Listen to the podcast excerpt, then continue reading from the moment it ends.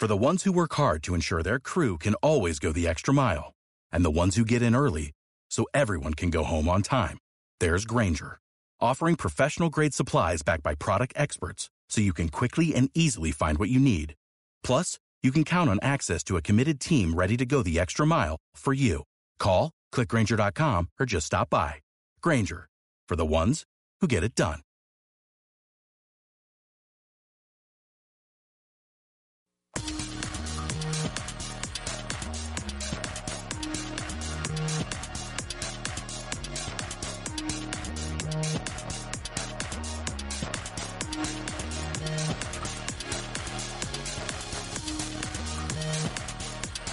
Se espera que la regulación de la ley de movilidad salga este mes. No hay despidos en el YECRO ni renta de vehículos para los consejeros. Inician las jornadas de atención ciudadana unida en la Supermanzana 95 en Cancún. Además tendremos lo que sucede en las calles de la ciudad, la información del tiempo y la nota policiaca.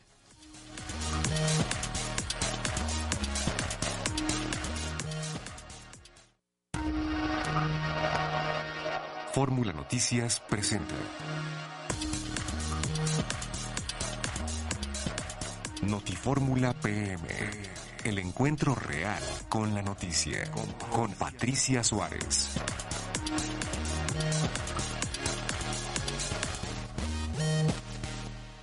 Hola, ¿qué tal? Muy buenas tardes. Les saludo este miércoles 1 de febrero del 2023. Son las 4.31 de la tarde. Y bueno, pues ya saben que además de, del teaser o de las cabezas de las notas que vamos a tener el día de hoy, entre otras, pues vamos a tener nuestras acostumbradas entrevistas y en esta ocasión va a estar también, como siempre, muy interesante, pues va a estar con nosotros la chef y profesora de la Universidad del Caribe, Elena Gamarra, y nos va a hablar de tamales, de todos los tamales que hay en la República Mexicana, en fin. También vamos a continuar nuestra plática con la doctora Victoria Rojas Mandujano, alergóloga, inmunóloga y pediatra, sobre alergias, que estuvimos hablando el día de ayer sobre alergias. Y también vamos a tener dos entrevistas interesantes, una con David Anguiano, quien es delegado de la Procuraduría de Defensa al Contribuyente, PRODECON. Nos va a platicar qué es PRODECON y qué ofrece a la ciudadanía, es decir, cómo nos pueden ayudar. Y también va a venir Gonzalo Duarte, director administrativo de la Secretaría Municipal de Seguridad Pública y Tránsito. Y bueno, pues él nos va a decir cuál es el trabajo de un policía, qué es lo que tiene que hacer, eh, e incluso va a hablarnos de una convocatoria que hay para precisamente eh, seguridad pública y tránsito. Así que pues, ojalá les guste. El estado del tiempo.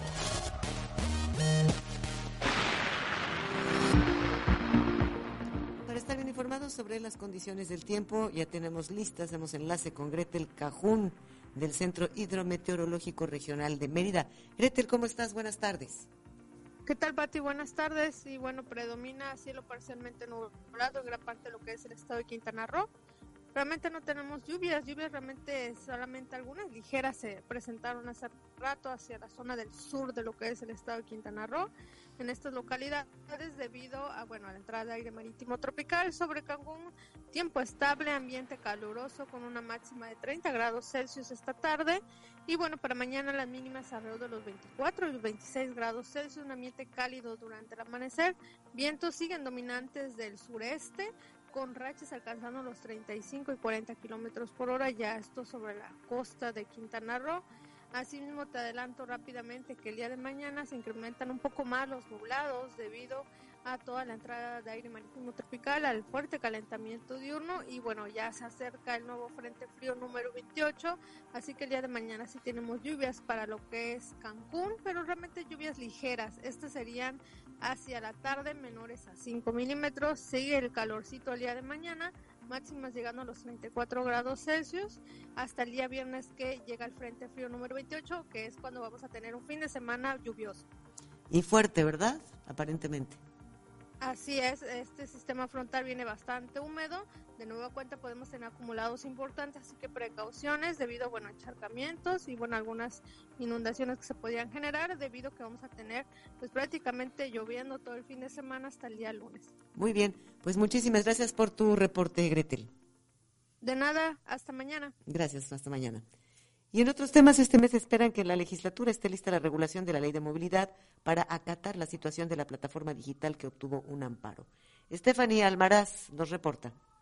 Luego de las agresiones que se tuvieron y bloqueos por parte de los taxistas ante el rechazo de la entrada de plataformas digitales, a través de mesas de trabajo con transportistas, taxistas, las plataformas, así como la legislatura se está resolviendo la problemática, esto con la finalidad de poner fin a las agresiones y legislar con el nuevo marco regulatorio para que las plataformas puedan operar, algo que no deberá pasar de este mes, así lo dio a conocer Cristina Torres, quien es secretaria de gobierno en la entidad. Hay una fecha de alguna manera consensada que existe eh, una obligatoriedad para regular el marco normativo local con la ley federal, que es hasta el 26 de febrero. Esa es la fecha fatal. Mencionó que también está un micrositio por parte del Congreso del Estado y que hasta el 3 de febrero estará recibiendo opiniones y sugerencias por parte de la ciudadanía sobre la regulación de este marco normativo. Continuar con los proyectos. No sé si ustedes vieron que hay un micrositio eh, abierto por parte eh,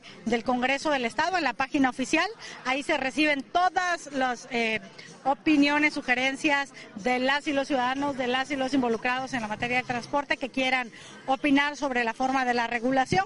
Algunos han presentado proyectos de iniciativas de ley, otros han presentado eh, proyectos de sugerencia del marco normativo que estará abierto hasta el día 3 de febrero y después del día 3 de febrero habrá un gran trabajo de por las y los abogados de y los y los integrantes de la Comisión de Transporte del Estado para la conformación de la iniciativa. Dijo que habrá más reuniones enfocadas en el trabajo de las modificaciones a la ley de movilidad, luego de que los magistrados avalaron la entrada de una nueva plataforma para ser reconocida como transporte privado. Mencionó que las primeras reuniones se dieron con la finalidad de poner fin a las agresiones, pero también dejar en claro que habrá sanciones conforme a la ley a quienes obstruyan las vías de transporte y también estén agrediendo a otros particulares o transportistas. Para Notifórmula PM, Estefan Almaraz y recuerda que si te enteraste, seguro fue con nosotros. La consejera presidente del Instituto Electoral de Quintana Roo, el IECRO, aseguró que no ha habido despidos, solo cuatro renuncias voluntarias y que no se rentarán vehículos innecesarios para consejeros, solo para el personal operativo. Desde Chetumal, Edgardo Rodríguez. Edgardo, ¿cómo estás? Buenas tardes. ¿Qué tal, Pati? Muy buenas tardes para ti y para el auditorio para informarte que Rubí Pacheco, presidente del Instituto Electoral de Quintana Roo, señaló que no se han dado despidos desde su llegada a la presidencia del órgano electoral local, ya que se han presentado solo cuatro renuncias, de las cuales dos fueron de coordinadores de área y dos más de directivos. Señaló que dichas renuncias solo fueron presentadas mediante oficios, ya que el personal no se acercó a platicar el tema con ella, por lo que solo supo de las renuncias cuando le hicieron llegar los oficios, aunque aseguró que el personal que renuncia tendrá total respeto a sus derechos laborales. No ha habido ningún despido aquí en el instituto. Las personas que se han ido han presentado su renuncia de manera voluntaria y pues es corresponde recibir la renuncia en la oficina de presidencia. Eso es lo único que ha como cuatro personas. Todos los directivos han sido. No, este, por ejemplo, dos coordinadores y dos directivos son las personas que han, este, que tengo conocimiento que han renunciado.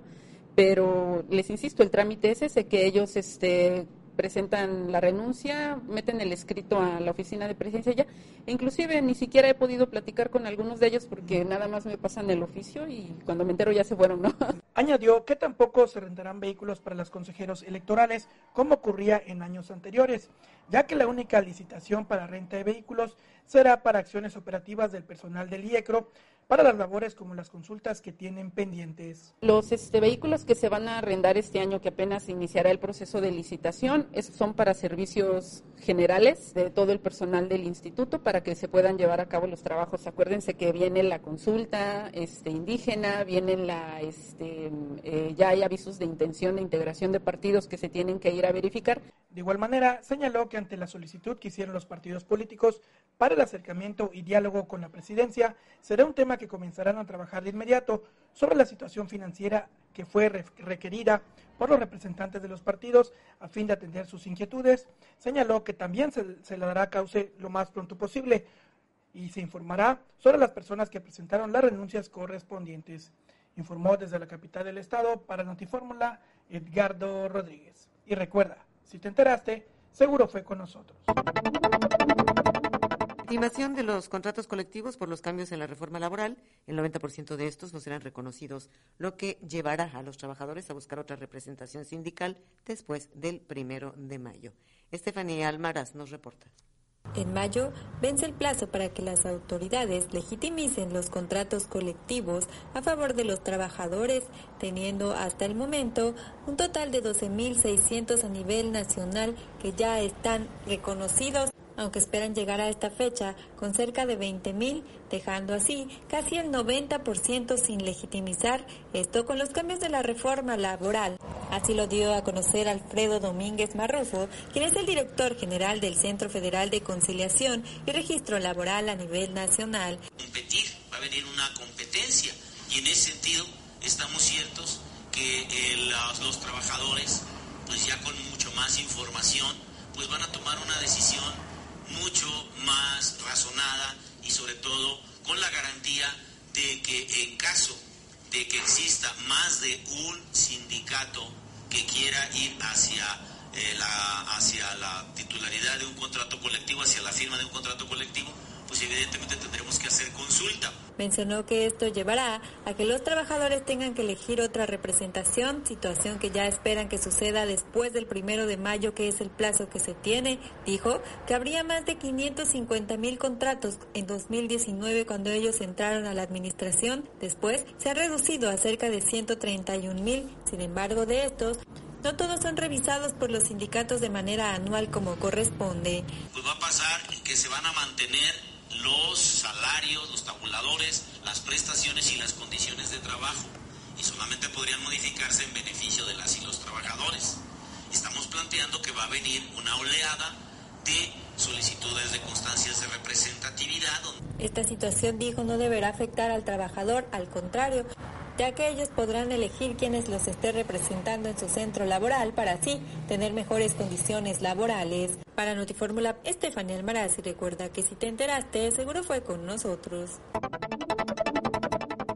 Tenemos más información después de un corte, pero bueno, son las 4.41 de la tarde y pues no se vayan, que ya saben que regresando tenemos a la chef y profesora de la Universidad del Caribe, Elena Gamarra, para hablarnos de tamales. Regresamos.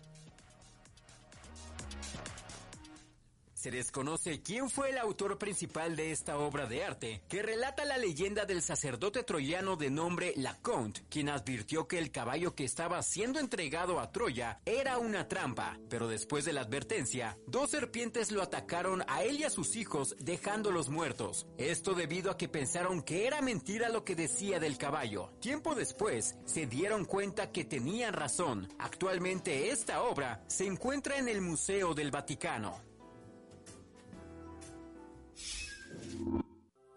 Explorando la naturaleza. El volcán La Malinche es una de las montañas más grandes de México, con altitud de 4.461 metros. Tiene aproximadamente 46.000 hectáreas con una amplia diversidad de flora y fauna. Está ubicado en el eje neovolcánico transversal entre los estados de Tlaxcala y Puebla. El 6 de octubre de 1938 fue declarado Parque Nacional. Asimismo, forma parte de las cuencas de los ríos Guadalupe y Atoyac, por lo que es muy importante para el abastecimiento de agua en los estados de Tlaxcala y Puebla. Explorando la naturaleza. El volcán La Malinche es una de las montañas más grandes de México, con altitud de 4.461 metros. Tiene aproximadamente 46.000 hectáreas con una amplia diversidad de flora y fauna. Está ubicado en el eje neovolcánico transversal entre los estados de Tlaxcala y Puebla. El 6 de octubre de 1938 fue declarado Parque Nacional. Asimismo, forma parte de las cuencas de los ríos Guadalupe y Atoyac, por lo que es muy importante para el abastecimiento de agua en los estados de Tlaxcala y Puebla. Cuida lo que comes. La papaya es una fruta que debe ser incorporada a nuestra dieta diaria por los beneficios que ofrece, ya que contiene vitamina A, vitamina C, licopeno, flavonoides, minerales, fibra, papaína, entre otras propiedades que la hacen adecuada para tener una buena digestión. Asimismo regula el sistema inmunológico, ayuda a tener una mejor piel y te da energía natural para tu día. Conociendo el cuerpo. Existen muchas personas que les gustan las aventuras extremas y muchos han dejado huella a lo largo de la historia, como lo hicieron Edmund Hillary y Tenzing Norgay, quienes el 29 de mayo de 1953 se convirtieron en los primeros en pisar la cima del Monte Everest, la montaña más alta del mundo.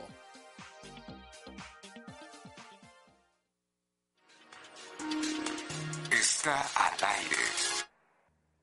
Notifórmula PM, el encuentro real con la noticia.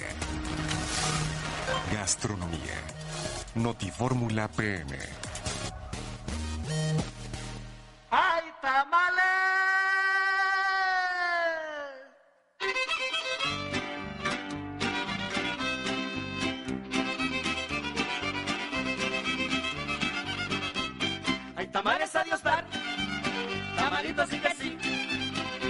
Tres de dulce hay tamalitos para mí. Quiero tres para llevar y dos para comer aquí. Hay tamales a dar, tamalitos y que sí. Tres de rojos o dulce hay tamalitos para mí. Quiero tres para llevar y dos para comer aquí. Chale tamales, chava, ánimo, tamales. Señora, póngame una de molito ahí en el pancito. Sí. Ya estamos nuevamente de regreso con ustedes, amigos. Y bueno, pues me da muchísimo gusto presentar el día de hoy. Está aquí en cabina con nosotros eh, la chef y maestra de la Universidad del Caribe, Elena Gamarra. Y bueno, pues con un tema extraordinario. Elenita, ¿cómo estás? Buenas tardes. ¿Qué tal, Pati? Buenas tardes. Muchas gracias por recibirme de nueva cuenta en el programa. Pues un tema extraordinario porque ya va a ser la fiesta de la Candelaria. Y pues, ¿qué es lo que se come en la fiesta de la Candelaria? Pues los famosísimos tamales, Pati. así que, así que tenemos que hablar de tamales y pues vamos a empezar por el principio. ¿Cuál es el origen del tamal, Elena? Mira, el origen del tamal es tan antiguo, prácticamente eh, caminó con la humanidad, ¿no? Estamos hablando de la época prehispánica, ya se tenían registros. Eh, tenemos dos fuentes muy importantes donde nos dan el registro de los tamales. La primera es el Códice Florentino, en donde nos menciona que hay hasta variedades de tamales y de hecho menciona la receta de un tamal de escamoles. La segunda, más importante, es la del Código Dresde, que es otra referencia de los tamales que se hacían en la península, específicamente en la cultura maya, donde también se presentan varias imágenes, iconografías de eh, recipientes con tamales de diferentes aves, sobre todo de algunas aves silvestres o de animales pues salvajes, ¿no? Oye, dime una cosa, ¿hay clasificación dentro de los tamales? Sí, mira, sí es, mira, es algo que se está trabajando porque eh, hablar de tamales es un tema muy extenso, sobre todo porque si vemos desde la perspectiva de la clasificación, tenemos los tamales por tamaño, que pueden ser los pequeños, medianos, grandes, que pueden ser desde 6 a 8 centímetros, de 12 a 20, etcétera, hasta los tamales gigantescos que tenemos en la República. Ejemplos, por ejemplo, el zacahuil de la Huasteca Potosina y tenemos el mugbi pollo de aquí de la, de la península. Y si lo vemos desde la perspectiva de los usos, costumbres y tradiciones, tendremos que clasificarlos bajo su condición o su uso, si son tamales festivos, cotidianos o este, rituales. ¿Cuál, cuál es la, importancia de la envoltura del tamal? Pues es muy importante porque de hecho la palabra tamal viene de tamalli, que significa maíz envuelto o masa envuelta. Y justamente hace algunos años el maestro eh, José Luis Curiel hizo una investigación a propósito de cuáles eran las, las envolturas más eh, características en el caso de los tamales y encontró un montón de cosas muy interesantes. Primero que no solamente se hacen del el famoso totomoxtle, que es la hoja de maíz, sino que hay casos en las que se hace de eh, hojas de almendro, se hacen con el famoso, la hoja de plátano, se hacen un montón de envoltorios, pero la característica indiscutible de los tamales es que es un, es un alimento que está elaborado a partir de masa de maíz. ¿Hay tamales sin envoltura? Hay tamales sin envoltura, no, justamente eh, la, varia, la variabilidad de envolturas pues se debe también a las a, las, a la cuestión del contexto geográfico, ¿no? Hay, hay lugares, por ejemplo, caso la Huasteca, en donde los envoltorios pueden ser desde hoja de plátano, papatla, eh, tiene que ver mucho con lo que la naturaleza también le proporciona también para hacer ese envoltorio de tamales. Hay algunos tamales, por ejemplo, los tamales de cazuela, que son unos tamales que se hacen justamente en cazuelas, pero también hay una presencia de hoja de plátano que envuelve pues digamos eh, la parte final de donde se hace el tamal. Pensé que esos no tenían envoltura, fíjate. Sí, en la parte de arriba se le pone hoja de, plátano. Y bueno, el zacahuil, el zacahuil pues es un tamal que también se elabora de hojas, bueno, se recubre con hojas de plátano o con hojas de papatla, pero ese obviamente hasta se amarra con un alambre para sostenerlo. Estamos hablando de un tamal que puede medir hasta un metro y puede alimentar a más de 100 personas. ¡Wow! Sí, el zacahuil, padrísimo. Oye, ¿Y qué te parece que estabas hablando de diferentes regiones y hablamos de los tamales por región? ¿Empezamos por el norte? Sí, por el norte. Mira, en el norte tenemos tamales muy interesantes, ¿no? Tenemos, por ejemplo, los tamales barbones, que son unos tamales que se hacen a partir de camarones y justamente se llaman de barbones porque salen las barbitas de los camarones, se ponen en el final de la hoja, se envuelven y salen las barbitas, ¿no? Entonces son tamales como muy bonitos, muy apreciados en la parte norte. Tenemos también los tamales de pescado que los vamos a encontrar en Baja California. Este tamales de pescado que también se hacen ahí como desmenuzadito y también se hacen esos tamales. Tenemos otros tamales que son regularmente de carne seca que también se hace algún adobo con esta carne seca y se envuelve, ¿no? Sobre todo en la parte norte del país.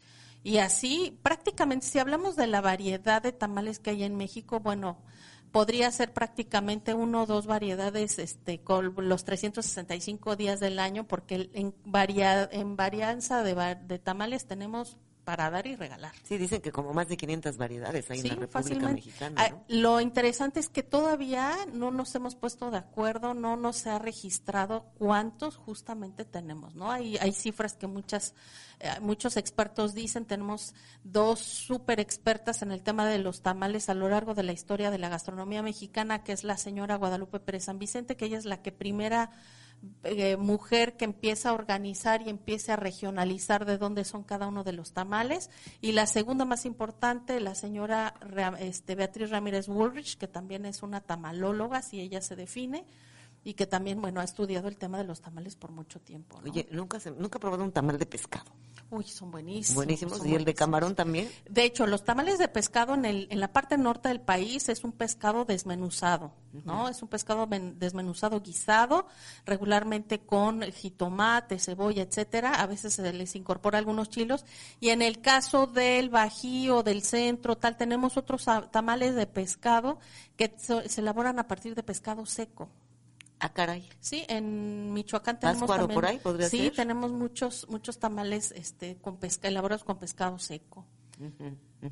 Muy bien. Oye, en el centro, ¿qué, qué, tenemos en el centro? Bueno, en el, centro, es donde más hay, yo creo, Claro, bueno, sí, tenemos un montón de tipos de tamales. Eh, tenemos los famosos verdes, los famosos de rajas, que son como muy característicos, los tamales de mole. Este, y también tenemos algunos tamales muy interesantes como son los tamales nejos. Los tamales nejos son aquellos tamales que no tienen relleno alguno, solamente es la masa con la manteca y que tienen un fin sobre todo ritual o festivo. En el caso de algunas comunidades de Michoacán, por ejemplo, las corundas se hacen corundas nejas, o sea, corundas sin sabor, que son las que se les ponen a los a los en los altares, por ejemplo, en el Día de Muertos. Y regularmente esos tamales nejos sirven de acompañamiento para algunos moles o algunas salsas. Por ejemplo, ahorita que estás hablando, perdón que te interrumpa, de estos de las corundas, además son, son completamente diferentes a todo lo que hemos visto de tamal. En forma, en tamaño, en Sí, y eso es a lo que iba. O sea, si lo vemos desde la perspectiva de la clasificación, podemos ver que tenemos muchas formas de envoltorios de tamales, muchos, muchas hojas con las que se envuelven, pero además también tenemos muchas connotaciones como culturales, ¿no? Las corundas, si, te, si un experto, por ejemplo, ahí podrían decirnos una, una tamalera que hace corundas regularmente son, son bolas de maíz que se hacen una técnica muy bonita, muy especial, en donde se utiliza la hoja del maíz, este, que se envuelven y puede generar ese tamal de siete a nueve picos y tiene que ver con cuestiones también de eh, purificación, de, de, de, un contexto, digamos, más religioso, ¿no? Entonces también por eso ese contexto que se le da a los tamales tenemos que verla desde esas dos perspectivas, ¿no? Desde, desde el tamaño y también al uso o destino del que se van a aplicar o a, generar. ¿Qué otros tamales hay en el centro? ¿El zacahuil es también de Michoacán? El zacahuil lo comparte cinco estados de la República, que es eh, Tamaulipas, Veracruz, eh, Querétaro, eh, San Luis Potosí, Veracruz, creo que ya dije Veracruz, Hidalgo. Son cinco estados que comparten la Huasteca y en su festividad más fuerte, que es el Chantolo, tienen un tamal característico que es el, el zacahuil, ¿no? Que es un tamal con características muy específicas porque es masa quebrada de maíz es quebrada de maíz, se le adicionan algunos chiles y este se rellena de carne de cerdo o de pollo. Y las texturas varían desde aguadito hasta un poco más, más este, sólido y que las técnicas de cocción también van, a variar de acuerdo al estado. Entonces, en Hidalgo, por ejemplo, el zacahuil se entierra, en Veracruz, por ejemplo, se cuece en horno de piedra y en San Luis Potosí hacen una bóveda de es un horno también de piedra, pero lo... lo como abovedado. Como abovedado, pero con lodo lo tapan y lo dejan ahí cocinar unas ocho horas. Y son tamales pues enormes, ¿no? Entonces podemos encontrar en esa zona de la Huasteca el eh, chocol, que es un eh, tamal muy interesante que casi nadie conoce, que es un tamal que se hace con cacao molido y masa de maíz y es un tamal dulce que es delicioso. Si alguien tiene oportunidad de probar el chocol, es buenísimo. El zacahuil, por supuesto. Tenemos otro tamal también muy de onda ritual y festiva, que es el bolim, que es un tamal que elaboran en las comunidades Tenec y que también, bueno, tiene una, una cuestión ahí como de mística, un poco ritual, ¿no? Hay algunas eh, iniciaciones de curanderos y de enfermedades en donde todo se le atribuye y se, se pasan esa carga energética a esos tamales. Oye, Elenita, el tiempo como siempre se nos termina, eh, hay mucho más que hablar de tamales, estamos apenas en la zona centro y todavía nos falta bastante en la zona centro. ¿Y te parece si mañana continuamos? Sí, por supuesto, encantada. Claro que sí, vamos nosotros a un corte, regresamos, no se vaya. Es muy importante conocer tus puntos de vista. Tus puntos de vista. Ponte en contacto con nosotros al 9981 9302 00 o mándanos un mensaje de WhatsApp al 9981 6855 67. Notifórmula PM. El encuentro real con la noticia.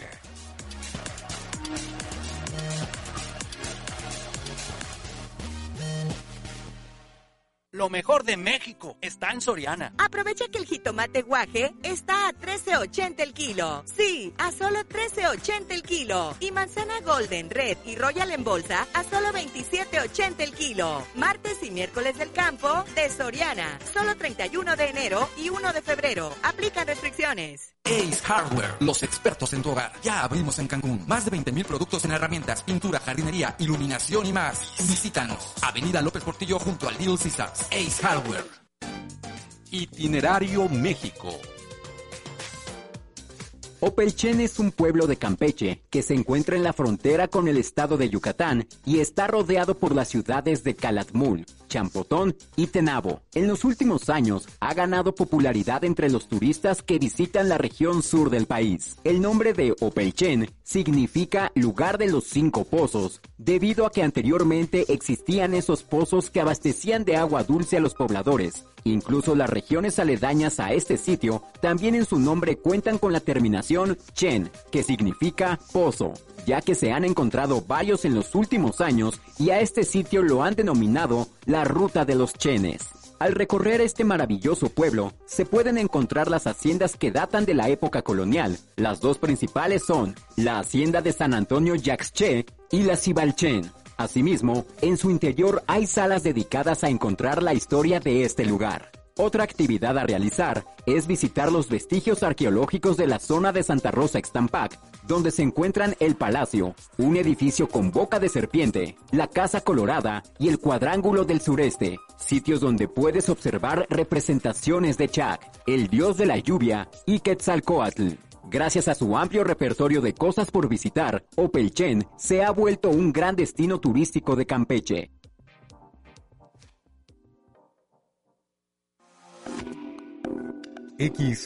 XECAQ 740 AM y XHCAQ 92.3 FM.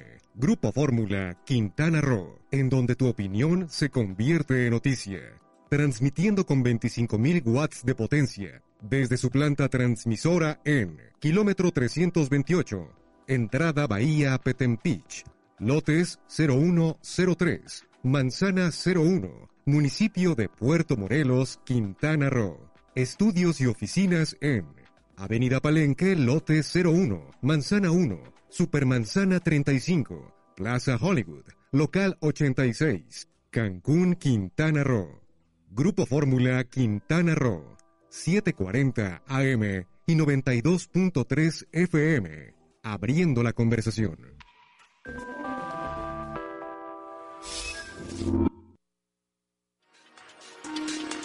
Está.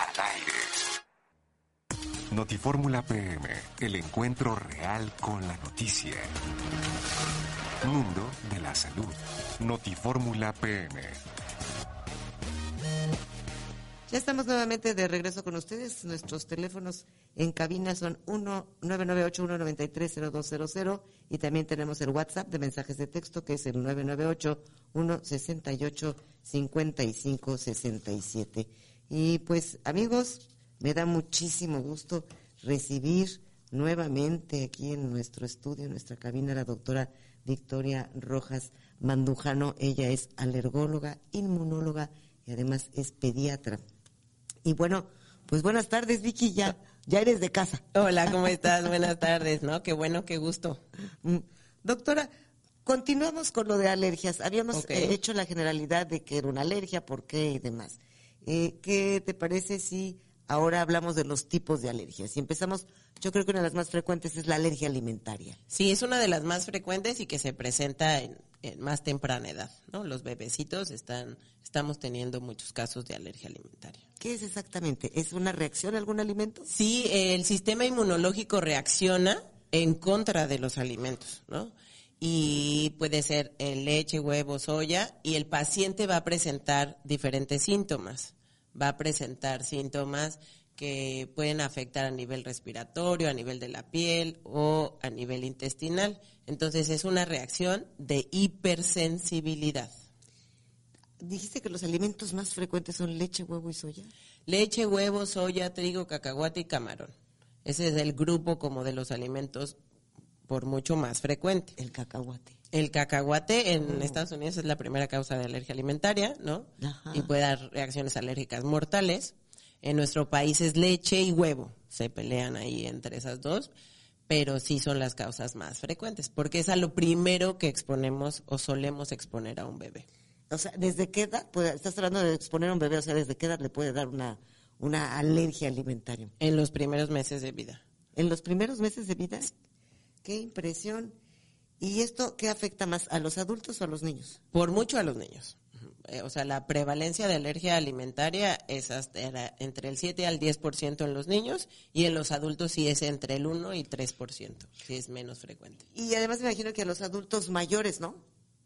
Como que vuelve, no vuelve a haber como reacción e intolerancia a ciertos alimentos cuando se vuelven de la tercera edad. Sí puede haber un pico, pero es principalmente en el adulto joven. ¿Cómo? En el adulto joven estamos hablando de qué? Como de ¿30, los- 40? 30, 40, porque hay otros factores como el tabaquismo, el alcohol, ¿no? La- el exceso de consumo de condimentos. Nosotros les llamamos aditivos a los colorantes, los, az- los sazonadores, Los etcétera. chilitos esos buenísimos de Exacto. polvitos y esas cosas. Caray, doctora. ¿Cómo se diagnostica una alergia alimentaria? Lo primero que generalmente eh, nosotros como médicos es la historia clínica. O sea, la historia clínica va a ser contundente. Todos los niños menores de dos años que tengan eh, síntomas en la nariz, síntomas en el bronquio, síntomas en la piel y además tienen estreñimiento y diarrea, o sea, hay que buscarles una alergia alimentaria. No puedes eh, tener otros factores para cada una de las enfermedades, más bien todas son causadas por un alimento. Claro. Ajá. Entonces, por, por la misma razón. Entonces, todos los niños menores de dos años que tengan síntomas a nivel respiratorio en la piel y en la pancita, hay que buscarles una alergia alimentaria. Y en los niños más grandes, que sí ya pueden identificar si al comer algún alimento tienen dolor de pancita o si algún eh, le- se empiezan a salir ronchas, como que ya el, el mismo paciente empieza a darse cuenta que le caen mal ¿no? los alimentos. Y ahí nosotros tenemos que hacer pruebas de alergia para confirmar. Existen diferentes tipos de pruebas de alergia. Hay las pruebas que ya habíamos platicado, que son en esas pequeñas escoriaciones sobre la piel, en donde se ponen los diferentes alimentos y generamos una roncha. Nosotros podemos hacer pruebas desde los niños muy chiquitos, desde el mes de edad, desde los dos meses, se pueden hacer pruebas. Depende de la severidad de la alergia. Y tenemos otras pruebas que eh, en segundo lugar se pueden hacer, que son unos parches. Se pone el alimento en cuestión, el que nosotros pensemos trigo, soya, sobre la piel en un parchecito. Y se deja pegado al menos eh, 24, 48 horas ese parchecito y luego se retira. Y al retirarlo va a dejar formada una roncha, porque podemos identificar que es una reacción alérgica tardía. ¿Se cura? Sí, la mayoría, el 95% de los pacientes con alergia alimentaria después de los 5 años tolera el alimento. ¿Pero qué es? ¿A través de vacunas o cómo? Depende del tipo de alergia alimentaria. Hay tres tipos de alergia alimentaria. La que es inmediata, que es esa que nos llenamos de ronchas, nos falta el aire o podemos tener anafilaxia, que es la reacción mortal. La mixta y la alergia tardía. La alergia tardía es generalmente son síntomas como menos evidentes, eh, como inflamación intestinal, tienen dolor abdominal, diarrea, estreñimiento, reflujo, dermatitis atópica. Son síntomas discretamente eh, más sutiles, pero no por eso eh, son menos graves. O sea, eso puede ser significado de una de una alergia. Claro que sí, las, las dermatitis atópicas, por ejemplo, en un alto porcentaje tienen a un alimento como culpable. Pues hablemos de la de la precisamente de la de la dermatitis de una vez de la dermatitis atópica, ¿qué es exactamente? Pues la dermatitis atópica es una inflamación crónica y recidivante, o sea, recurrente de la piel que se caracteriza por tener una base roja y luego como unas pequeñas escamitas. Y da muchísima comezón. El síntoma principal de la dermatitis atópica es la comezón. A mí me da eso, doctora. Y es muy horrible, es desesperante, es pero pero pero esta no da, a mí me da solamente por épocas. Claro. Me da en las coyunturas donde donde suda uno, porque Ujú. me imagino que es producida por el sudor. No sé si el sudor Por tiene un pH un pH ácido. Lo que sucede es que la dermatitis atópica es una enfermedad de la piel y del sistema inmunológico. No solo es una enfermedad alérgica.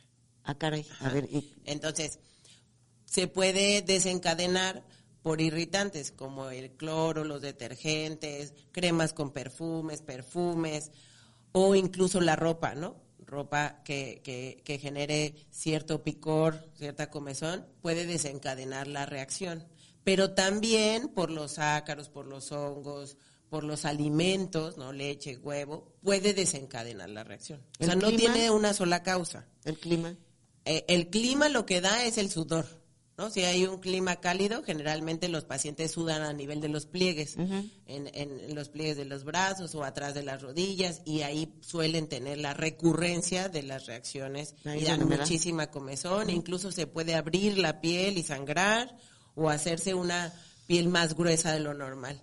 Y esto pues requiere de, de un diagnóstico, de un tratamiento y de cuidados de la piel. ¿Qué tanto afecta la calidad de vida? Muchísimo. O sea, hay papás que tienen a sus nenes con dermatitis atópica y que tienen que dormir con ellos, así sosteniéndoles las manos Para que no se para que rasquen. no se rasquen. Porque si no se complican. El problema de la dermatitis atópica es que les da mucha comezón y dormidos se rascan hasta sangrarse y luego esas heridas se infectan y entonces se viene toda la complicación de la dermatitis atópica. Y es a cualquier edad, desde los bebecitos hasta los adultos mayores. Sí, a mí me da, a mí me da y es horrible, pero me da por, por me da en, en ciertos meses del Claro. año. Me da, por ejemplo, junio, julio y agosto. Empieza ya octubre, noviembre, desaparece. Desaparece, sí. Si en el julio, julio, agosto voy a México, como es otro clima, desaparece. Regreso y ap- reaparece. Probablemente ahí tengas alguna causa de, de irritativa por el sudor, pero también hay que investigar una causa alérgica de la polinización de las plantas, habría que investigar de la humedad. Es horrible, ¿eh? Y Sí. si es desesperante y si se abre uno la piel, ¿cómo de que no? Una última pregunta, hablando, porque esto es, la dermatitis es parte de una reacción alérgica, pero hablando también de la, de la alergia alimentaria, se me quedó en el pensamiento una pregunta. ¿Qué hace una mamá cuando está amamantando y, y resulta que, que su bebé este, tiene, tiene una reacción alérgica? Eso es algo que vemos todos los días eh, en la clínica. Es súper importante apoyo a la mamá. O sea, y darle la confianza de que no hay que quitar la lactancia materna. Ese es el primer punto. No porque tenga un bebé con alergia, le tenemos que quitar la leche materna. Yo creo que eso es algo que, que sí quisiera que todo el mundo supiera porque les quitamos la leche materna y luego les incrementamos el riesgo de otras enfermedades. Entonces, eh, la mamá tiene que hacer la dieta también. Si tenemos un bebé que es alérgico a la leche y al huevo, la mamá también tiene que quitar leche y huevo. Le, Ah, le conocen bien. como la dieta del amor. Ah, qué maravilla. ¿No? Y este, las mamás, pues sí tienen que hacer un sacrificio, ¿no? De, de tener una dieta restringida de algunos alimentos, porque todas esas proteínas pasan a través de la leche materna y entonces causan inflamación en el bebé y el bebé puede tener síntomas distintos. Muy bien, pues doctora, muchísimas gracias. No, gracias de a verdad por haber estado con nosotros y pues continuamos, seguimos con, Claro que con sí. visitas, a ver si nos vienes a visitar cada determinado tiempo. Ok, nos ponemos de acuerdo y aquí estaremos. Claro que sí, gracias. Nosotros vamos a un corte, regresamos, no se vaya. Es muy importante conocer tus puntos de vista. Tus puntos de vista. Ponte en contacto con nosotros al 9981-930200 o mándanos un mensaje de WhatsApp al 9981-6855-67. Notifórmula PM. El encuentro real con la noticia.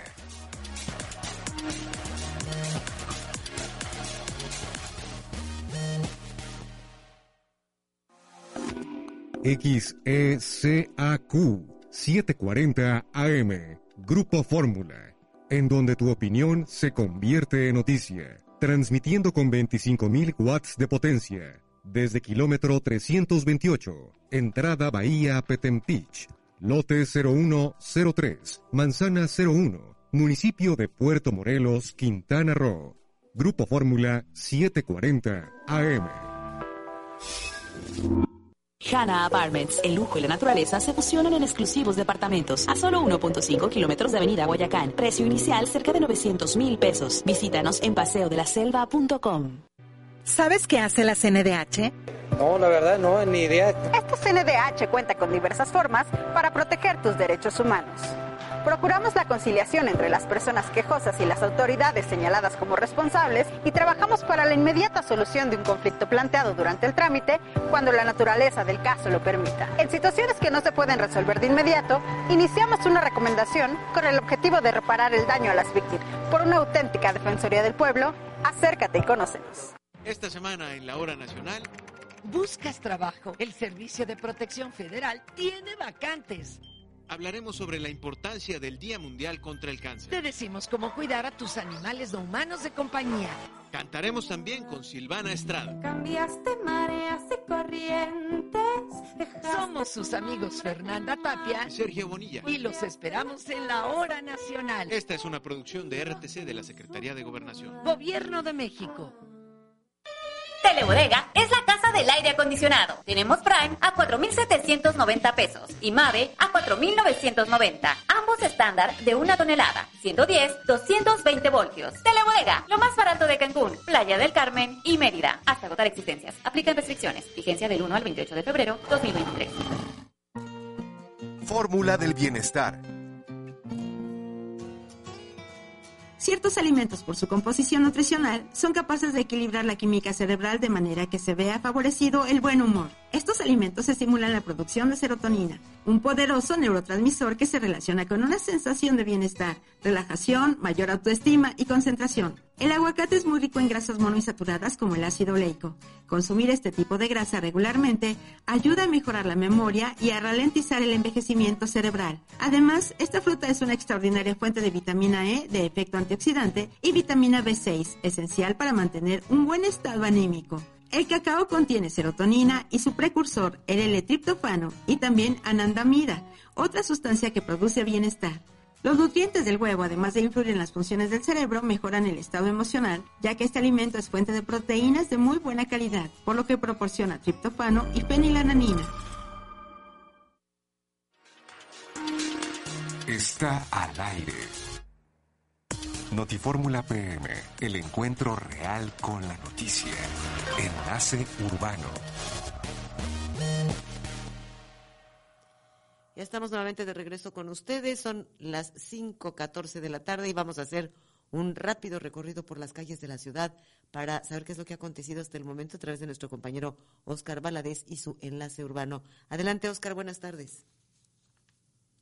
Muy buenas tardes, qué gusto saludarte, comentarles que en estos momentos hay tráfico libre, eh, no se reporta congestionamiento vial en el Boulevard Luis Donaldo Colosio de Cancún, esto en el sentido de eh, sur a norte, para quienes vienen sobre la carretera federal 307, pueden saber que no se van a encontrar con ningún tipo eh, de cuello de botella, al menos es en el Boulevard Colosio, de sentido de sur a norte. Lo, todo lo contrario ocurre de norte a sur, hay cargas vehiculares desde la altura de Cumbres y hasta la zona de El CRIT, donde inicia el carril de contraflujo. Además, recordarles que las inmediaciones del Parque de las Palapas hay cambios en la vialidad, no se puede circular sobre la calle Margaritas atrás del escenario principal debido a que desde ayer se están llevando a cabo eventos con motivo de la elección de los reyes y las reinas del Carnaval Cancún 2023. Este cierre a la circulación en las inmediaciones del Parque de las Palapas va a permanecer hasta la noche de este miércoles. No se tiene un horario, sino hasta que concluyan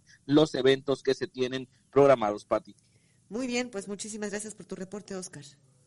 Un saludo, vamos a continuar recorriendo las calles de nuestra ciudad. Muy buenas tardes. Claro que sí. Y si quieren saber cómo está la ciudad de Cancún, el Twitter de Oscar Valadez es arroba enlace RFQR. Y bueno, no me lo van a creer, ¿eh? pero este, este reportaje, esta entrevista que pasamos sobre los tamales, éxito, éxito, éxito absoluto. Quiero decirles que nos llamó un señor para pedir que le recomendáramos un lugar donde vendan tamales veganos y pues mm, aquí en Cancún, en Cancún sé que en este lugar famoso que se especializa en puros tamales o entre otras cosas, es muy famoso por los tamales y que viene de la Ciudad de México, que está en la Avenida Tulum, es un restaurante grandecito, ahí venden tamales veganos. Pero también en Playa del Carmen, en la Avenida 30 con la Avenida Constituyentes, por ahí por donde está la DAC, la frutería DAC, ahí hay un puesto de tamales veganos Luego también nos habló otra persona para decirnos que les recomendáramos donde vendieran antojitos ricos, bueno, pues antojitos yucatecos en la López Portillo junto a Telmex. Ahí hay una ciudad que vende unos muy buenos antojitos yucatecos. Y también están las gorditas del 23 que están en Nichupté y Chacmol. Ahí también están muy buenas las gorditas. Y nos llamó el señor Arturo Yam para comentar sobre las rachas de viento que comentamos eh, el día de ayer en el noticiero, en la entrevista pues muchísimas gracias por comunicarse con nosotros y por su preferencia. Y bueno, pues en otras cosas, durante el 2022 Aguacán realizó una importante inversión de más de 722 millones de pesos, con lo que buscó alcanzar una mejora continua y el cumplimiento de su compromiso de otorgar un servicio eficiente. Leslie Verdillo, ¿cómo estás? Buenas tardes. ¿Qué tal, Pati? Muy buenas tardes a ti y al auditorio. Una diversidad de proyectos en materia de agua potable, alcantarillado y saneamiento se concretaron durante el 2022 por parte de la empresa Huacán como parte del compromiso que tienen para cubrir oportunamente las necesidades de la población, realizando la inversión necesaria y garantizar la cobertura de los servicios básicos. Alcanzó para ello una inversión de más de 722 millones de pesos en obras con una visión sustentable, de mejora continua y asegurando el cumplimiento del ciclo integral del servicio, consolidando su plan de desarrollo para acercar y mantener servicios básicos que mejoren las condiciones de vida de la comunidad. En Benito Juárez, por ejemplo, se concentraron en renovar la red de agua del Boulevard Luis Donaldo Colosio con una inversión histórica de más de 200 millones de pesos en beneficio de 1.324.000 habitantes, Se introdujeron 3.5 kilómetros de tubería de hierro dúctil que tendrá una vida útil de más de 100 años, además de modernizar, ampliar y urbanizar la planta de tratamiento norponiente con 179 millones de pesos y la introducción de más de 11.000 metros de tubería para la red de agua y drenaje. En solidaridad, se puso en marcha la planta de tratamiento Cristo Rey con 15 millones 700 mil pesos y capacidad de 20 litros por segundo, mientras que en Isla Mujeres se destinaron 5 millones de pesos para la operación del nuevo cárcamo de aguas residuales y en Puerto Morelos se renovó la red de agua en la zona costera con 3 millones de pesos. Es la información al momento. Muy buenas tardes. Muchísimas gracias, Leslie.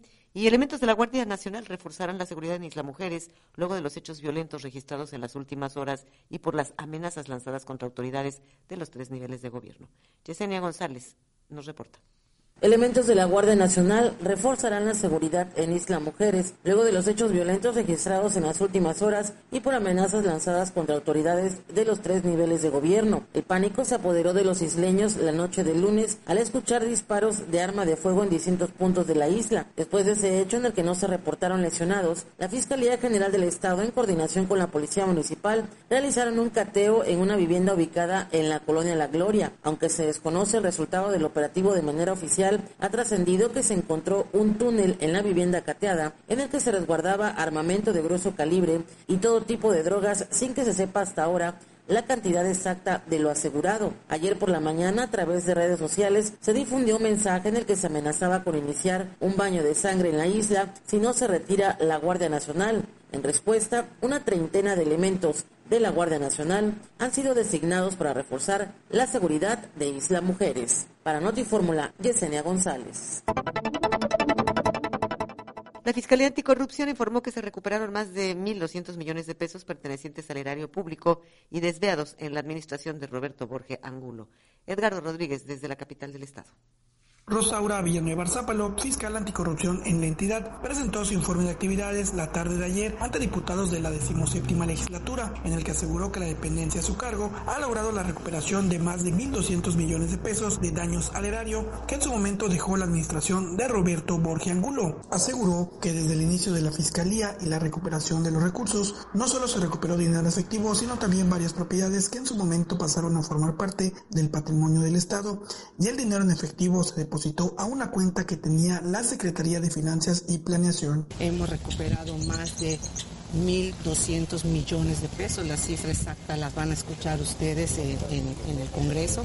Hemos sido pioneros de la Fiscalía Especializada en Combate a la, Corrupción a nivel nacional. Mira, nuestra obligación es recuperar. Eh, no solamente es dinero en efectivo que se recuperó, un, buen porcentaje de esa recuperación ha sido de inmuebles, varios millones de metros cuadrados de tierras eh, se recuperaron en varios municipios como Majahual, Bacalar, predios en Tulum, en Cozumel, en Solidaridad, en Benito Juárez, ¿no? Y eso eh, se debe estar o se debió en su momento reintegrar al patrimonio del Estado. El dinero que se recuperó eh, este, en efectivo si la víctima era por parte del Estado, se depositaba en una cuenta específica que tenía establecido la Secretaría de Finanzas y Planeación. Hace unos días, Reina Valdivia Arceo Rosado, actual Contralora de la entidad, informó que hasta el momento en los documentos que obran en su poder, en el proceso de entrega-recepción que ya concluyó, solo se tiene el registro de 60 mil pesos que han sido recuperados por la Fiscalía Anticorrupción. Ante ello, la fiscal del Estado Anticorrupción aseguró que se le puede fincar responsabilidades a las o los funcionarios que no presentaron los informes de los recursos económicos e inmuebles recuperados a la actual administración, aunque para ello tendría que haber una denuncia, informó desde la capital del estado para Notifórmula Edgardo Rodríguez. Y recuerda, si te enteraste, seguro fue con nosotros. La presidenta municipal de Benito Juárez, Ana Patricia Peralta de la Peña, destacó la importancia de acercar los servicios municipales, pero también estatales y federales en un solo lugar para la población. Leslie Gordillo nos informa. Acompañada por regidores, directores y secretarios municipales, representantes del gobierno estatal y también instancias federales, arrancó la jornada de atención ciudadana en la Supermanzana 95, en la que se dará atención a toda la ciudadanía, destacó la presidenta municipal de Benito Juárez, Ana Patricia Peralta de la Peña. El que tengamos esta primera jornada de atención ciudadana, en el que contamos con más de 50 trámites, dice aquí 108 trámites y servicios, que todas las instancias municipales, el equipo del gobierno municipal esté presente dándole atención, pero sobre todo solución.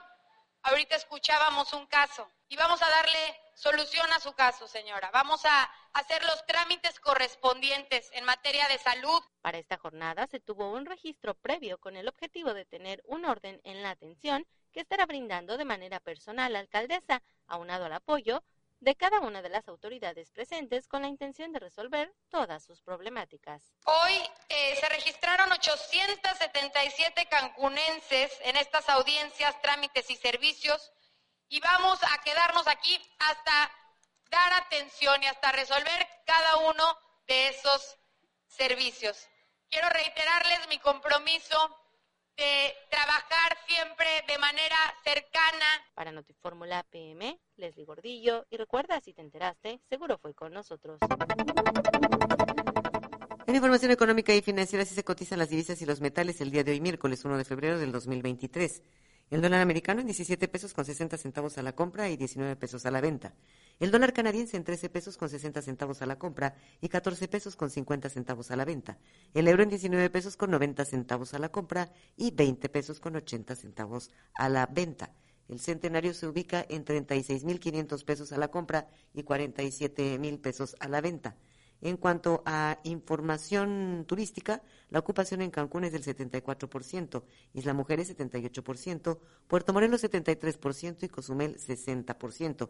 Y en el aeropuerto de Cancún, hoy, primero de febrero del 2023, tienen programadas 263 llegadas, de las que 90 son nacionales y 173 internacionales, y 258 salidas, de las que 88 son nacionales y 170 internacionales, dando un total de 521 operaciones aéreas. Y bueno, continúa la violencia en Cancún. Nuestra compañera Yesenia González nos amplía la información. Las últimas ejecuciones del mes de enero se registraron anoche en la supermanzana 319 de Cancún, donde dos hombres fueron atacados a balazos mientras circulaban en un vehículo. Tras resultar heridos, el conductor perdió el control de su vehículo, impactándose contra un árbol afuera del residencial Catania, y cuando los cuerpos de emergencia llegaron, confirmaron que ya no contaban con signos vitales. Peritos criminalistas llegaron después al lugar encargándose del procesamiento de la escena del crimen. Los peritos encontraron dentro del vehículo una bolsa de plástico que contenía polvo blanco con las características de la cocaína. Ambos cuerpos fueron trasladados al servicio médico forense en calidad de desconocidos, cerrando así la cifra de ejecuciones durante el mes de enero de este 2023 en un total de 33 casos. Para Noti Fórmula PM, Yesenia González. Tenemos más información después de unos mensajes. Son las 5.26. No se vaya, volvemos.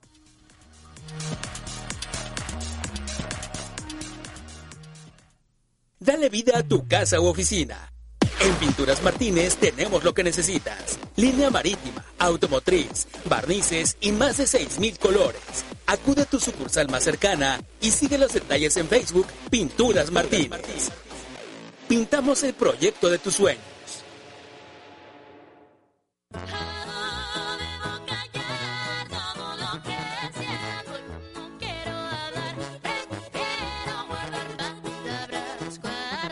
Jimena Ramos presenta su sencillo Palabras Guardadas, disponible ya en todas las plataformas de música. Escúchala hoy, es Orfeón.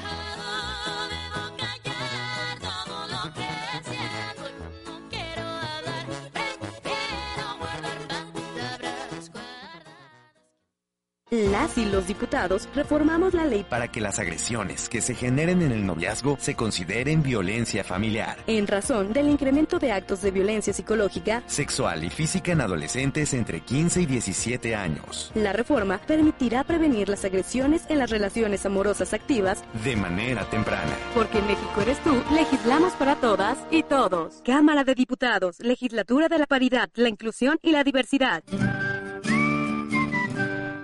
Ace Hardware, los expertos en tu hogar. Ya abrimos en Cancún. Gran variedad de productos y asesoría de expertos en mejoras de tu hogar.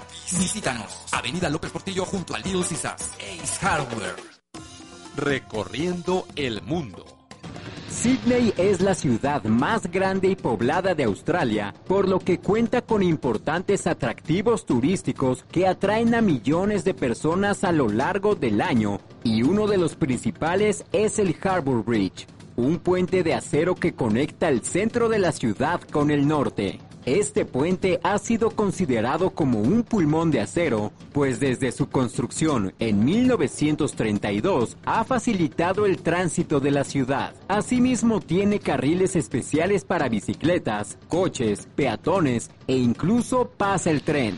Esta enorme construcción australiana pesa un poco más de 50.000 toneladas con una longitud de 1550 metros, de anchura 20 metros, 134 metros de alto y el espacio bajo el puente para la navegación marítima tiene 49 metros de altura. Este lugar se ha convertido en un icono por su hermosa vista desde lejos y su perfecto mirador, donde se aprecia toda la ciudad, incluida la famosa Ópera de Sydney. Además, para los amantes de la adrenalina, existe la posibilidad de realizar una escalada hasta el punto más alto del puente, por lo que es un atractivo más para conocer este lugar.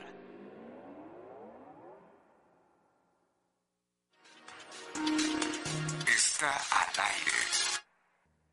Notifórmula PM, el encuentro real con la noticia. Por el bien común. Notifórmula PM. Gracias amigos, ya estamos nuevamente con ustedes de regreso. Les recuerdo que nuestros teléfonos son 998-193-0200 para lo que quiera comunicarse. Y además ahora tenemos una entrevista sumamente interesante y me da muchísimo gusto darle la bienvenida al licenciado David Bruce Anguiano, él es delegado de Prodecon. David, gracias por venir, buenas tardes. Al contrario, un gusto poder eh, estar aquí con todos ustedes. Muchas gracias por la invitación, Patti. Dime una cosa, David, ¿qué es Prodecon?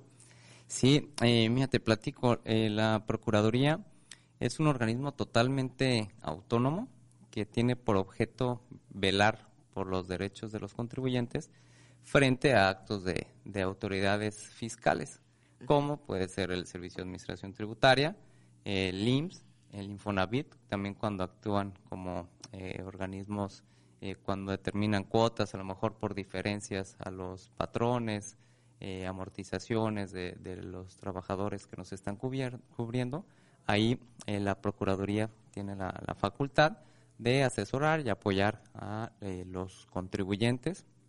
Em, también lo que realizamos pues, es brindar desde una asesoría simple hasta un procedimiento de queja por en contra de estas autoridades, eh, a lo mejor una representación legal donde nos constituimos como abogados de los contribuyentes, o otra de las áreas de acuerdos conclusivos que ya vamos a estar platicando en, la entrevista. entonces son contra el SAT, cuando hay algún problema con el SAT, con el IMSS, con el Infonavit. Ajá, con el Infonavit, también con el SATQ, las autoridades este, coordinadas que son finanzas del Estado. Ajá. Em, también de Conagua. Eh, no, del ISTE no. Con agua sí. con agua sí. Y Profeco también cuando ya actúa como eh, para eh, embargos o procedimientos administrativos que realiza. Por ejemplo, dame un caso de cómo nos defendería.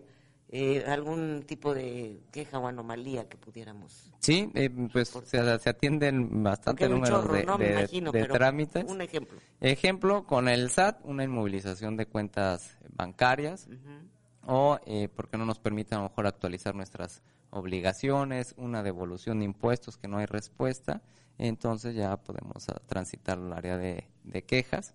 Eh, lo mismo con el IMSS Infonavit, a lo mejor un, procedimiento administrativo que ya nos está efectuando, un, embargo de, bienes, ¿no? cuando acuden a nuestro domicilio a, levantar este, este procedimiento, también la, la Procuraduría les brinda la asistencia y pues tenemos varias áreas donde podemos apoyarlos. ¿Cuáles son los pasos a seguir cuando se presenta un problema fiscal, por ejemplo? Eh, pues primero acercarnos a la Procuraduría, siempre pues, hacernos lo del conocimiento para poder brindarles este apoyo. Em, y ya una vez que el contribuyente nos lo, nos lo informa, pues somos como un doctor, ¿no? Prácticamente, cuando vamos al médico decimos, me duele aquí, tengo este problema, Ah, pues lo mismo en la Procuraduría, pero pues ya en el ámbito jurídico fiscal. Ya viene el contribuyente, nos dice, esta es la situación en la cual me encuentro, entonces nosotros la vamos a analizar y vamos a darle una, una solución. Vamos a ver a qué área se puede transitar, eh, les vamos a establecer los plazos, ¿no? También si es una asesoría simple, pues bueno, en el momento se atiende. Si tenemos que mandarla al área de quejas, entonces ya tenemos que abrir un expediente y va a ser todo un procedimiento. Eh, lo mismo para representación legal que es donde vamos a, irnos a los medios de defensa. Nosotros damos ese servicio de manera gratuita, siempre y cuando el, crédito no exceda de, de un millón eh, ciento treinta aproximadamente, ya de, de acuerdo a la UMA actualizada. Y eh, es eh, nada más en, en, los medios de defensa, es en la única área donde tenemos esta limitante. En las demás no hay ningún inconveniente, en quejas o en acuerdo conclusivo. Dijiste, es como si fuera así de ver al doctor. Esto significa que si vamos a tener una queja, un reclamo, tenemos que ir presencial a las oficinas de Prodecon, o hay otras maneras, o algún representante nos puede ayudar o, tenemos que ir nosotros personalmente? Sí, muy importante. Eh, no es necesario que, que, acudan de manera presencial para ciertos trámites. Para una asesoría puede ser vía telefónica, vía este también correo electrónico que nos lo envíen a, las cuentas de, la Procuraduría de la Delegación. Si me permites, aprovechamos para dar los datos.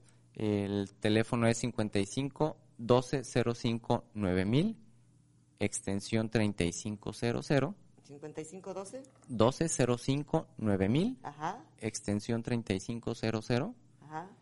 Y nuestro correo es delegación punto qrw arroba prodecon.gov.mx. Eh, también está en nuestra página de internet, donde pueden ingresar y ver toda la, actualización y la información que comparte la, la Procuraduría. Nos lo hacen eh, saber a través de este medio y ya eh, damos el, servicio correspondiente. Si es para un medio de defensa o un acuerdo conclusivo, pues sí tiene que eh, enviar la información. El, para, para la representación legal, para medio de defensa, ahí sí tiene que acudir de manera directa el representante porque nos tiene que firmar algunos formatos, incluso la demanda, cuando se va a presentar o, o si es recurso, pues tiene que contar con la información correspondiente. David, van dos veces que mencionas acuerdo conclusivo. ¿Qué significa eso? ¿Qué es? Sí, es una figura pues relativamente nueva, se creó desde 2014. Y eh, aquí lo que eh, hace el contribuyente, o lo, para lo que se creó, es para eh, llegar a un consenso con la autoridad. Como su nombre lo dice, es un acuerdo conclusivo, porque el contribuyente viene, nos hace del conocimiento, nos solicita el, el expediente que se aperture, ¿no? ese, ese trámite y em, sobre todo cuando el, contribuyente está siendo sujeto de una auditoría. Eh, tiene ciertos requisitos, hay que, hay que eh, eh, hacerlo dentro de los plazos que también están establecidos, es decir, cuando estamos ya siendo sujetos del ejercicio de facultades de comprobación, que así es como se le determina. Es cuando hay que solicitarlo. Es cuando tiene la oportunidad de solicitarlo, ya cuando está abierto como tal un proceso de auditoría. Eh, tenemos 20 días desde eh, que se ya se conocen los hechos o omisiones, pero en específico 20 días desde que se emite el oficio de observaciones o la, para el tema de eh, las revisiones de gabinete o la, la el acta final también cuando es una visita domiciliaria o la preliquidación cuando es una revisión de, gabinete. Digo, son cuestiones más técnicas, pero eh, pues importante no también mencionarlas. Y lo que va a realizar el contribuyente es que a lo mejor no está de acuerdo con, con, la auditoría con lo que se le está determinando o las diferencias y dice aquí tengo elementos que me pueden servir y requiero que la autoridad me las valore a lo mejor no lo pude hacer durante el procedimiento. Y ahí nos da una eh, etapa o nos una puerta adicional no es una, un servicio adicional que tiene el contribuyente es opcional para el contribuyente pero una vez que lo solicita ya es obligatorio para la autoridad y entonces va a haber este acercamiento, podemos llevar a cabo mesas de trabajo con la autoridad. Eh, cuando no hay a lo mejor alguna partida aclarada, no hay información eh, que, que, nos esté contemplando. Y em, otro de los beneficios que van a tener es que si se firma el acuerdo, si ya hay un consenso entre las partes, se va a obtener una reducción de, una reducción de multas de hasta el 100%, si es ah, la primera ocasión, sí.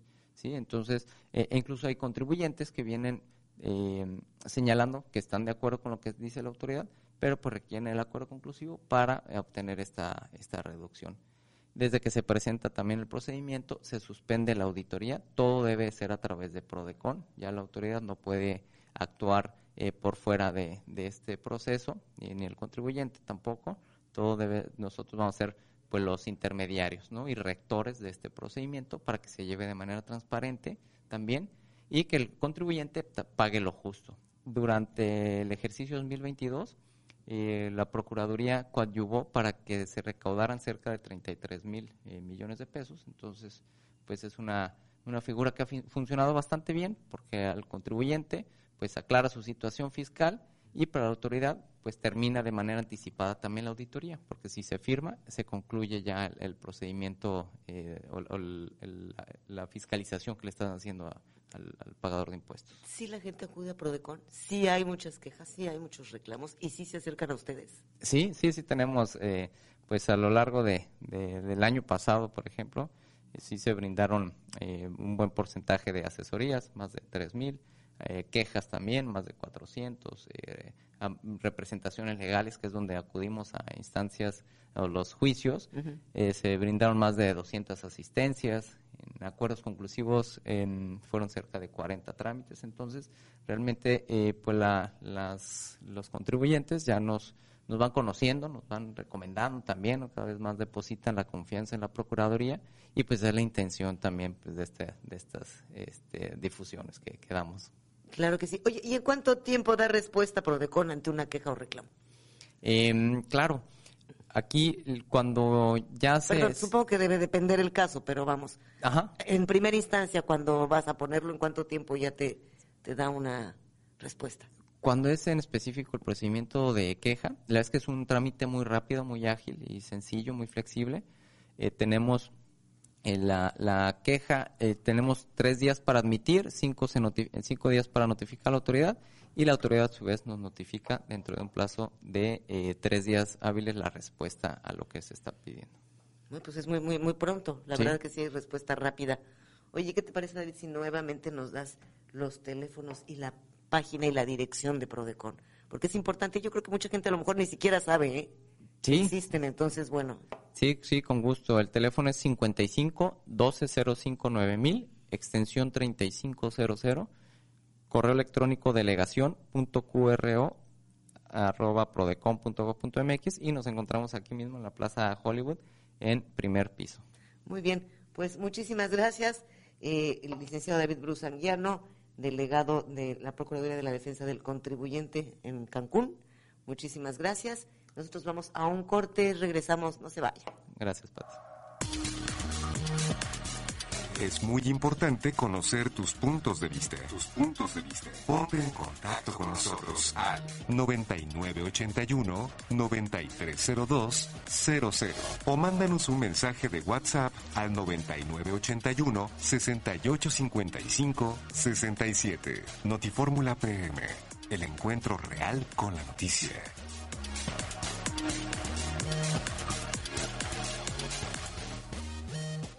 Prepago te ofrece series, películas, caricaturas, documentales, música, deportes y más. Toda esta diversión por solo 249 pesos al mes en prepago. Aprovecha, cero pesos de suscripción, porque BTV ahora es Sky Prepago. Contrata al 5540400202 y si ya eres cliente, realiza tu recarga.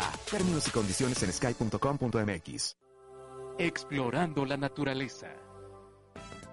El Mar Muerto, ubicado en la frontera de Israel con Jordania, recibe este nombre por la casi nula vida que existe dentro de sus aguas debido a la gran cantidad de salinidad que tiene. Por esto mismo resulta casi imposible hundirse en este lugar. Muchos turistas acuden a las aguas del Mar Muerto por creencias de que este lugar tiene un poder curativo para muchas enfermedades. Asimismo, es importante tener en cuenta que no es propiamente un mar, es un lago bastante grande a 400 metros bajo el nivel del mar, siendo uno de los sitios más bajos del planeta. Obras de arte. La Conte y sus hijos es una escultura de mármol. Se desconoce quién fue el autor principal de esta obra de arte, que relata la leyenda del sacerdote troyano de nombre Laconte, quien advirtió que el caballo que estaba siendo entregado a Troya era una trampa, pero después de la advertencia, dos serpientes lo atacaron a él y a sus hijos, dejándolos muertos. Esto debido a que pensaron que era mentira lo que decía del caballo. Tiempo después, se dieron cuenta que tenían razón. Actualmente esta obra se encuentra en el Museo del Vaticano. Conociendo el cuerpo. Los dientes en el ser humano tienen un papel muy importante en la vida diaria. Cuando nacemos tenemos 20 dientes de leche. Se les dice de esta forma porque se van a caer siendo suplantados por los permanentes y de estos son 32 dientes los que tenemos en la etapa adulta. 8 incisivos, 4 caninos, 8 premolares y 12 molares. Algunos tienen 28 dientes en total porque se quitan las famosas muelas del juicio que son 4. Cuida lo que comes. La col rizada es un alimento que aporta muchos beneficios a la salud del ser humano. Ayuda al cuidado de los ojos, enfermedades del corazón, a controlar el colesterol, ayuda a bajar de peso y mejorar la salud de los huesos, entre muchos otros beneficios, gracias a que contienen vitamina A, C, D, K, junto con calcio, potasio, magnesio y fósforo, por lo que su consumo es muy recomendable. Dato curioso. Las moscas hembra tienen un periodo de vida entre 15 y 30 días.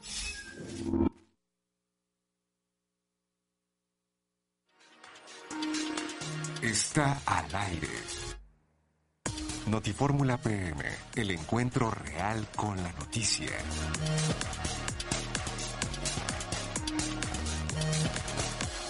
Ya estamos nuevamente de regreso con ustedes, amigos. Nuestros teléfonos son aquí en cabina 998-193-0200 y el WhatsApp, el, el, WhatsApp, el mensaje de texto es el 998-168-5567.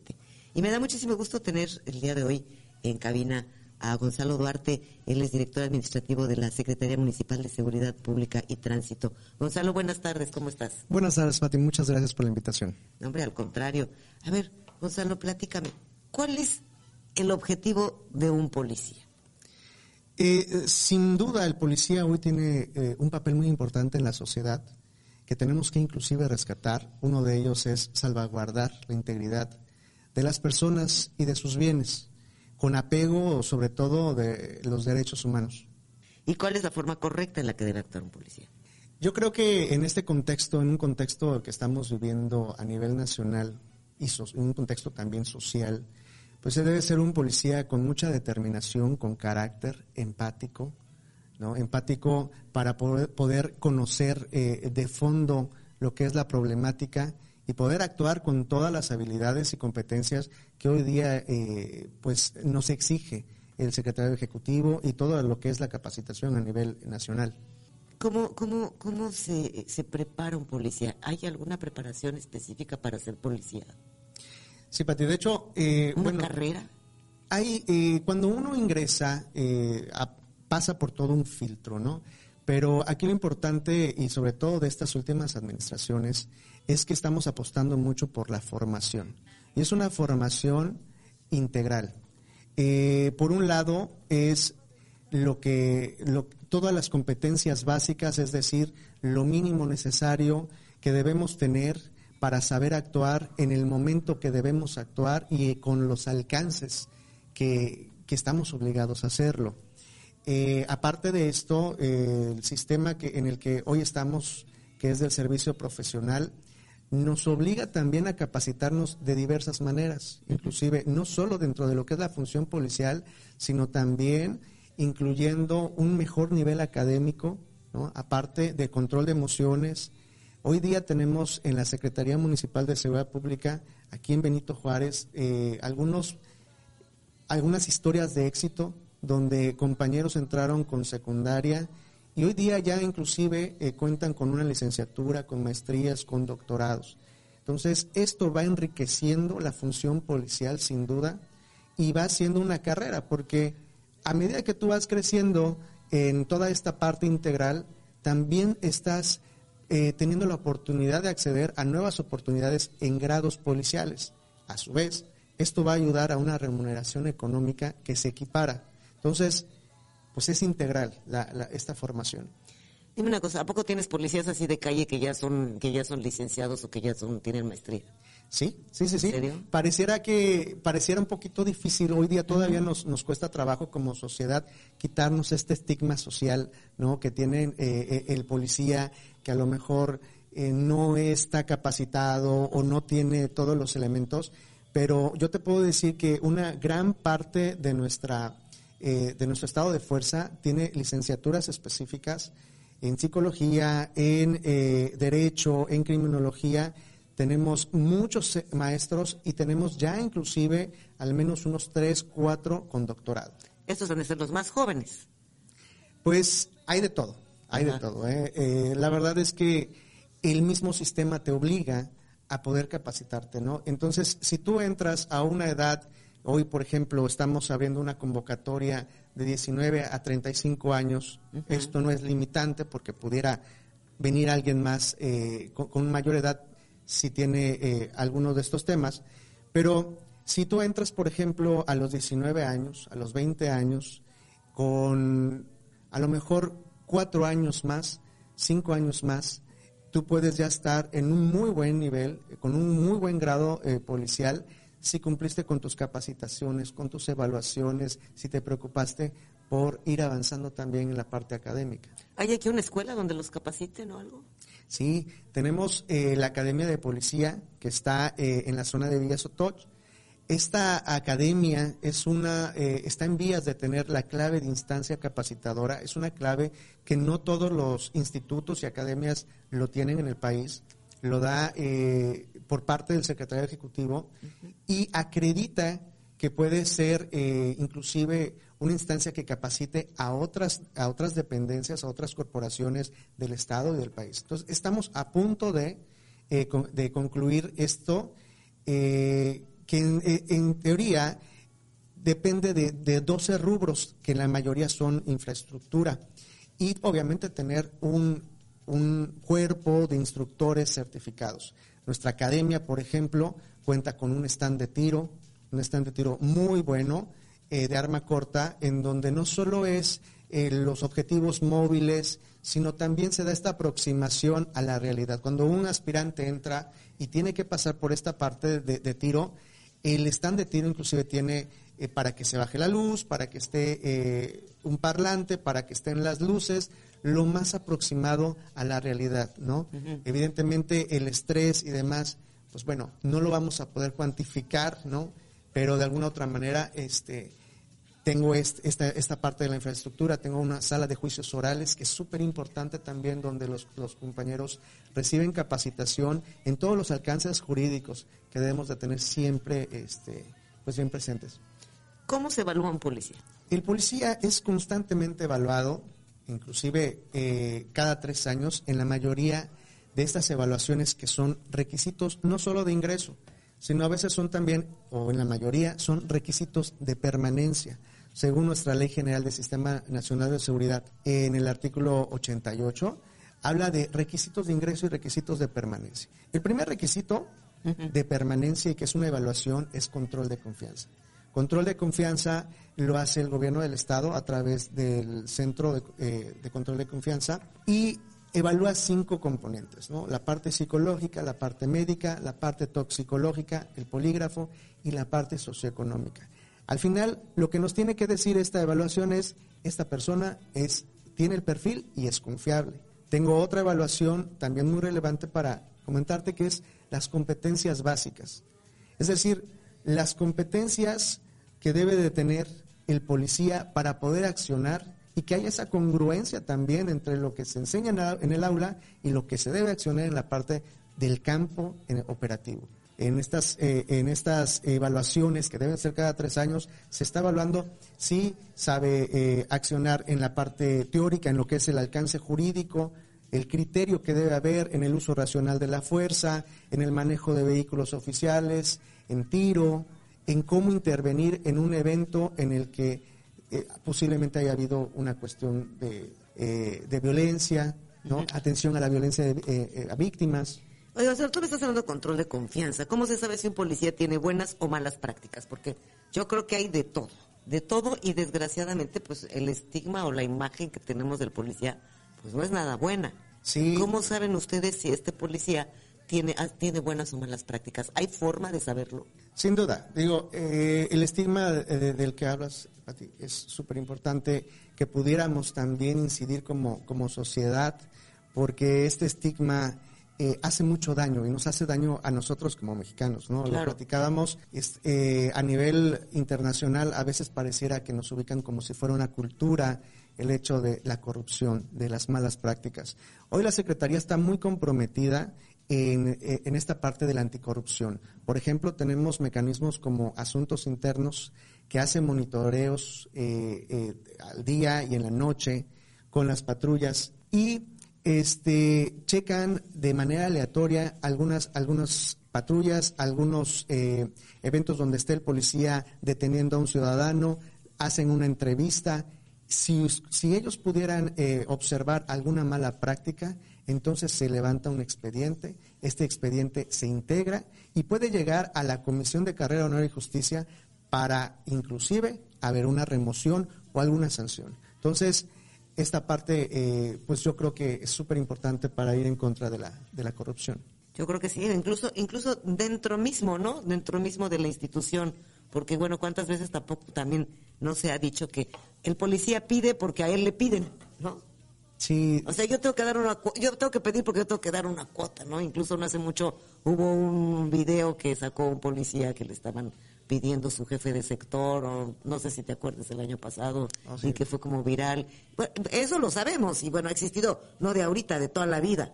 Entonces me imagino que esto también, también ayuda a que internamente esto acabe con esta práctica. Sí, sin duda, tenemos que blindar cada día más todos nuestros procesos, todos los protocolos, eh, asuntos internos, los, supervisores que constantemente también están recibiendo eh, capacitación, nuestros coordinadores, para poder también a través de la tecnología, es importante mencionarlo, que a través de esta buena coordinación inclusive con el Estado y las cámaras que tenemos, podemos estar vigilando. Hoy día nuestras patrullas cuentan con cámara y con micrófono. Ah, Entonces, bueno. ante una situación así, pues evidentemente inmediatamente checamos y podemos ir en contra de, de todas esas malas prácticas. Gonzalo Duarte, eh, director administrativo de la Secretaría Municipal de, de Seguridad Pública y Tránsito, nos quedamos como picados, hace mucha falta hablar, tienes una convocatoria ahorita, entonces, ¿qué te parece si mañana continuamos con el programa? Claro que sí. Muchas gracias. Y gracias a ustedes, amigos, por su atención. Recuerden que nosotros los esperamos el día de mañana, en punto de las cuatro y media de la tarde, eh, por el 92.3 de FM, el 740 de AM, radioformulaqr.com. Soy Patricia Suárez, muchas gracias, que tenga un excelente día, pero no se vaya, quédese con toda la información deportiva con la fórmula Es Orbañanos. Gracias, hasta mañana. Fórmula Noticias presentó Notifórmula PM. El encuentro real con la noticia. Con Patricia Suárez.